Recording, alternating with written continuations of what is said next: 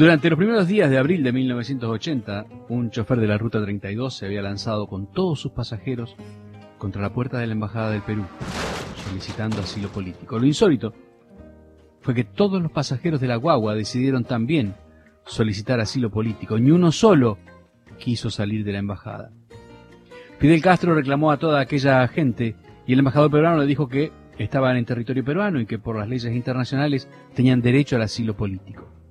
Fidel Castro, días más tarde, en medio de una de sus perretas, decidió retirar la escolta cubana de la Embajada del Perú, tratando quizá de perjudicar al embajador, para que éste finalmente tuviera que claudicar y sacar a todas aquellas personas de la embajada. Pero esta vez el tiro le salió por la culata. Cuando se supo que la Embajada del Perú estaba sin escolta, miles y miles de personas entraron a la embajada pidiendo asilo político. Una de las primeras personas que lo hizo fue mi amigo Lázaro, pero yo no creía en la posibilidad de ese asilo porque el mismo periódico Granma había publicado la noticia. Pensaba que se trataba de una trampa, que una vez que estuvieran todas aquellas personas dentro, Castro podría arrestarlas a todas. En cuanto se supiera quiénes eran los enemigos, es decir, aquellos que querían irse del país, bastaba con meterlos a todos en la cárcel. Lázaro se despidió de mí antes de marcharse para la embajada. Al día siguiente ya la habían cerrado. Dentro se habían metido 10.800 personas, por los alrededores había 100.000 tratando de entrar. De todas partes del país venían camiones llenos de jóvenes que querían entrar en aquella embajada, pero ya Fidel Castro se había dado cuenta de que había cometido un grave error al retirarle la escolta a la embajada del Perú, y no solo cerraron la embajada, sino que prohibieron la entrada a la zona de Miramar a todas las personas que no vivieran ahí. A los que estaban en la embajada les cortaron la luz y el agua. Para 10.800 personas daban 800 raciones de comida. Por otra parte, el gobierno introdujo ahí a numerosos agentes de la seguridad del Estado que incluso asesinaron a personas que, habiendo tenido altos cargos en el gobierno, se habían metido en la embajada. Los alrededores de la embajada del Perú estaban llenos de carnet de la juventud comunista y del partido que habían sido lanzados hacia la calle por personas que ya estaban dentro de la embajada. El gobierno trataba de disminuir el escándalo, pero ya todas las agencias de prensa en el mundo daban la noticia. El mismo Julio Cortázar y Pablo Armando Fernández, testaferros de Castro, que en aquel momento estaban en Nueva York, declararon que eran solo 600 o 700 personas las que estaban en la embajada. Un taxista lanzó su auto a toda velocidad contra la embajada, tratando de entrar. Fue ametrallado por la seguridad del Estado. A un herido intentó salir del auto y entrar en la embajada, pero fue introducido en una perseguidora. Los sucesos de la embajada del Perú constituyeron la primera rebelión en masa del pueblo cubano contra la dictadura castrista. Después el pueblo trató de entrar en la oficina de intereses de Estados Unidos en Cuba. Todos buscaban una embajada en la cual meterse. La persecución policial alcanzó a niveles alarmantes. Por último, la Unión Soviética llevó a Cuba a un alto personaje de la KGB y hubo una serie de conferencias con Fidel Castro. Fidel y Raúl Castro habían estado frente a la embajada del Perú.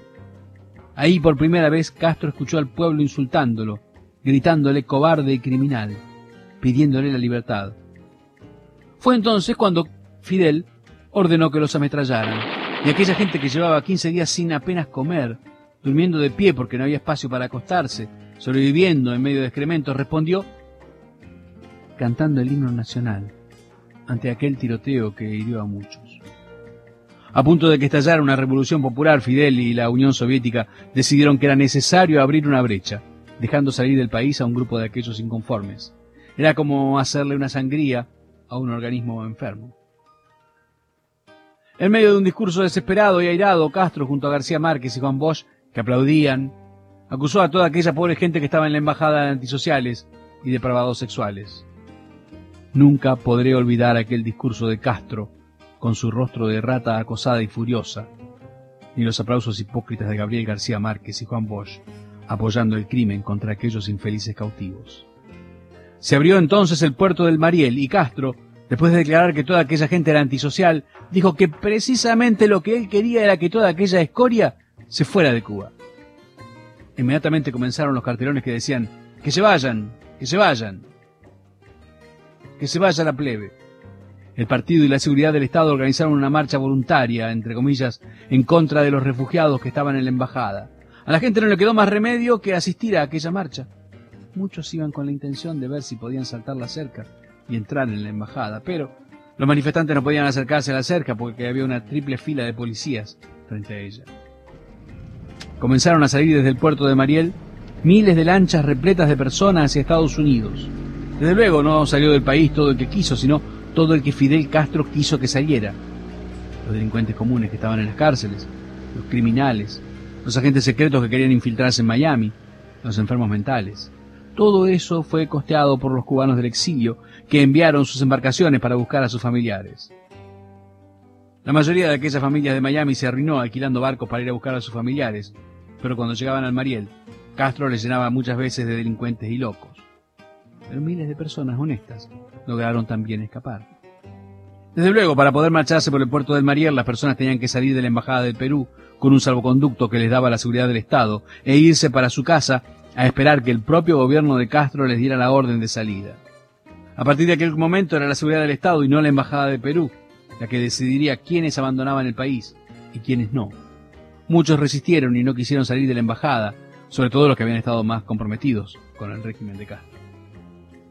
Las turbas organizadas por la seguridad del Estado esperaban fuera de la embajada a las personas que salían con su salvoconducto y en muchas ocasiones les rompían el salvoconducto, con lo que perdían su condición de exiliados y los apaleaban. Se golpeaba sin cesar a la gente que ya no solo por haber estado en la embajada del Perú, sino simplemente por haber puesto un telegrama a sus familiares en Miami para que viniesen a buscarlos por el Mariel.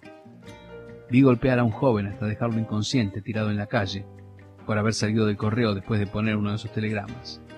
Aquello se repetía a diario por todas partes durante los meses de abril y mayo de 1980. A los 20 días Lázaro llegó de la embajada, estaba casi irreconocible, pues no pesaba más de 90 kilos, se moría de hambre. Había hecho mil peripecias para no ser golpeado, ahora todo consistía en esperar a que le llegara la salida. El día en que le llegó, yo le acompañé en un taxi hasta el sitio donde le hacían los documentos y me dijo, no te preocupes, yo te voy a sacar de acá, Reinaldo. Cuando salió de aquel taxi vi cómo lo golpeaban aquellas turbas y le daban en la espalda con unas cabillas, mientras él corría bajo las piedras y las frutas podridas. En medio de aquello, lo vi desaparecer hacia la libertad, mientras yo me quedaba ahí solo. Pero en el edificio casi todo el mundo se quería ir del país, por lo que encontré ahí otra especie de asilo. En medio de aquella guerra civil ocurrían cosas terribles. Un hombre, para evitar seguir siendo golpeado por aquella turba, había tomado su automóvil y se había lanzado contra algunas de aquellas personas que querían aniquilarlo. Inmediatamente un agente de la seguridad del Estado le dio un tiro en la cabeza y lo ultimó.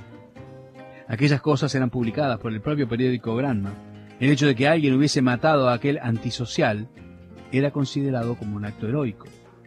Las casas donde estaban las personas esperando su salida eran rodeadas por la turba y apedreadas. En el vedado hubo varias personas que fueron asesinadas a pedradas.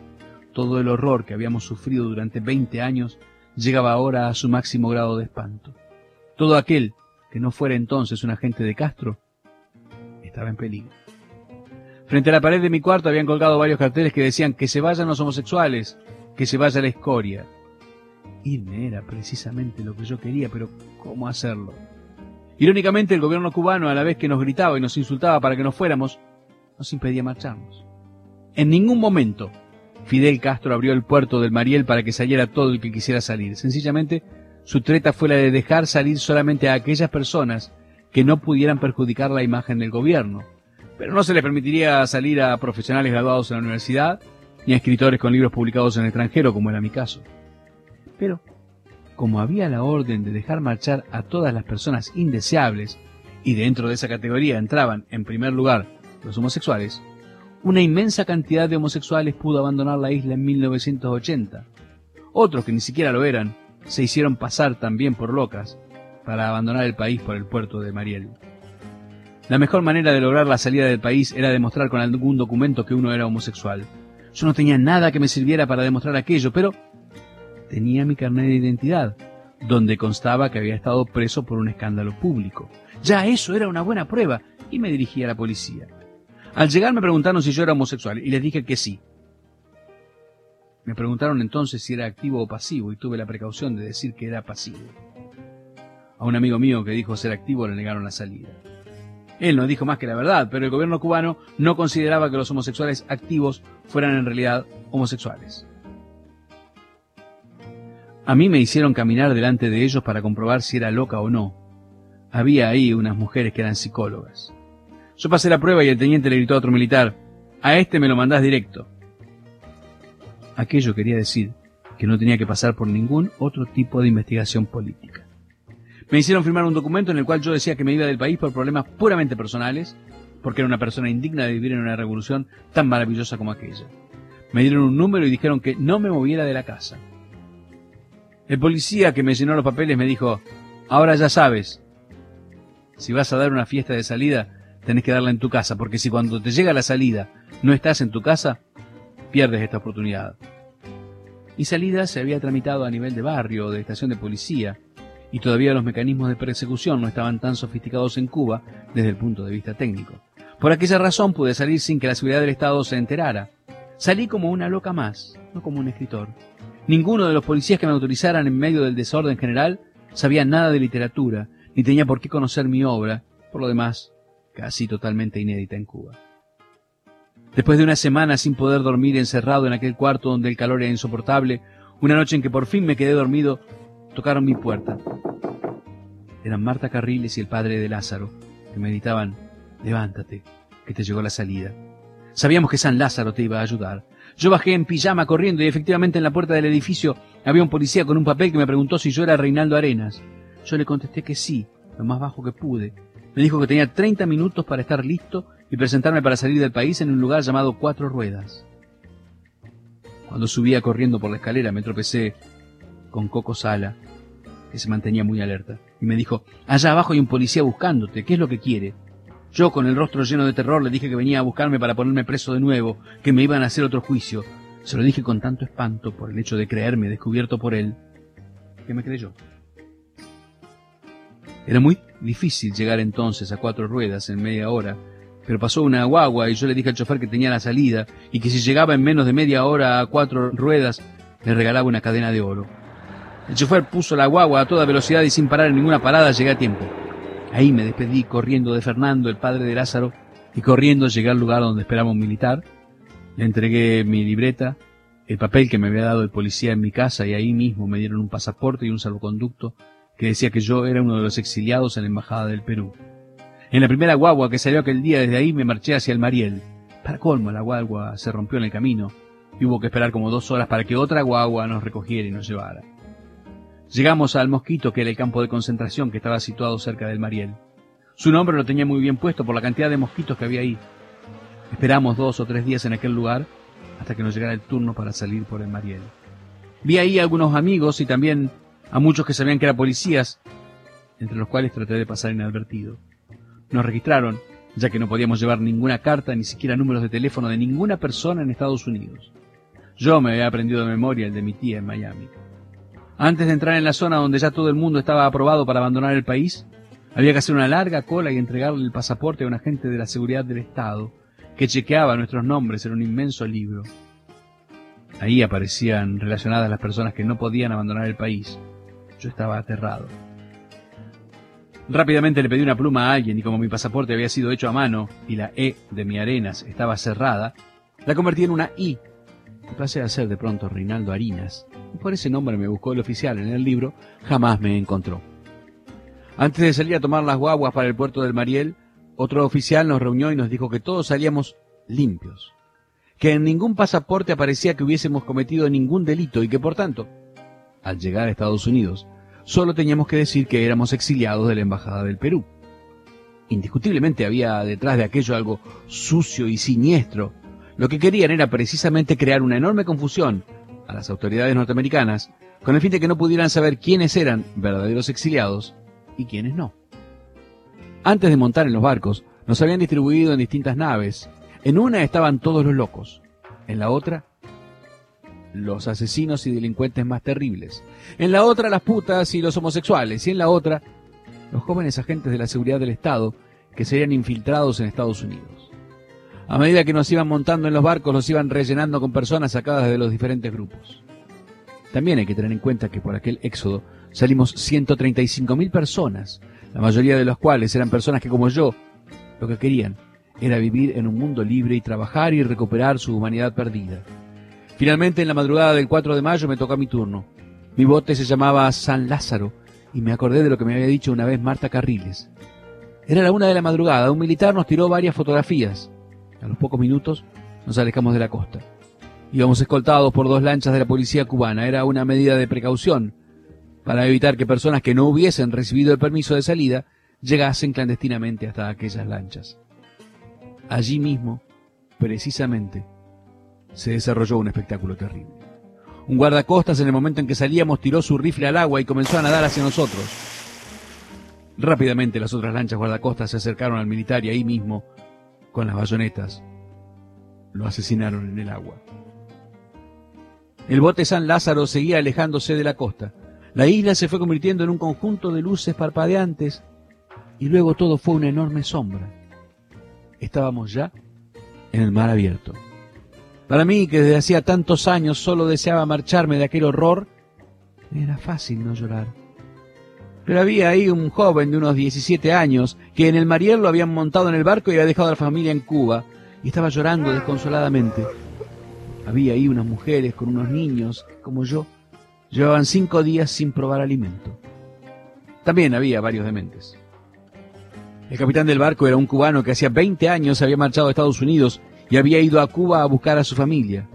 Ahora se llevaba el barco lleno de desconocidos, con la promesa de que cuando regresara otra vez, le dejarían sacar a su familia. En realidad navegaba porque no le quedaba más remedio. Me dijo que no sabía nada de navegación, pues él había alquilado aquella nave para buscar a su familia. No había tampoco nada que comer a bordo. El viaje de La Habana a Cayo Hueso demoraba solo unas siete horas. Sin embargo, nosotros llevábamos navegando más de un día y no llegábamos al dichoso Cayo Hueso. Finalmente el capitán nos confesó que estaba perdido y no sabía con exactitud en qué punto se encontraba. Tenía una radio y trataba de comunicarse con otros barcos, pero no lo lograba.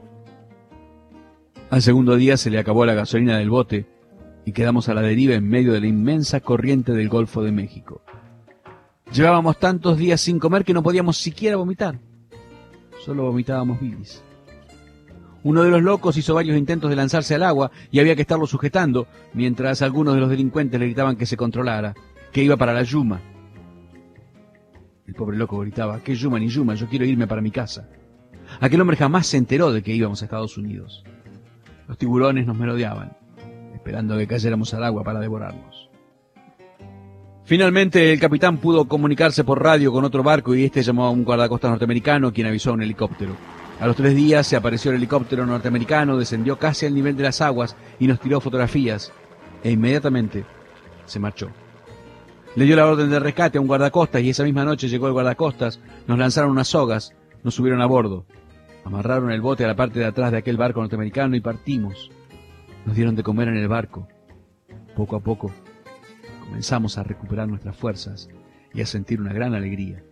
Llegamos finalmente a Cayo Hueso.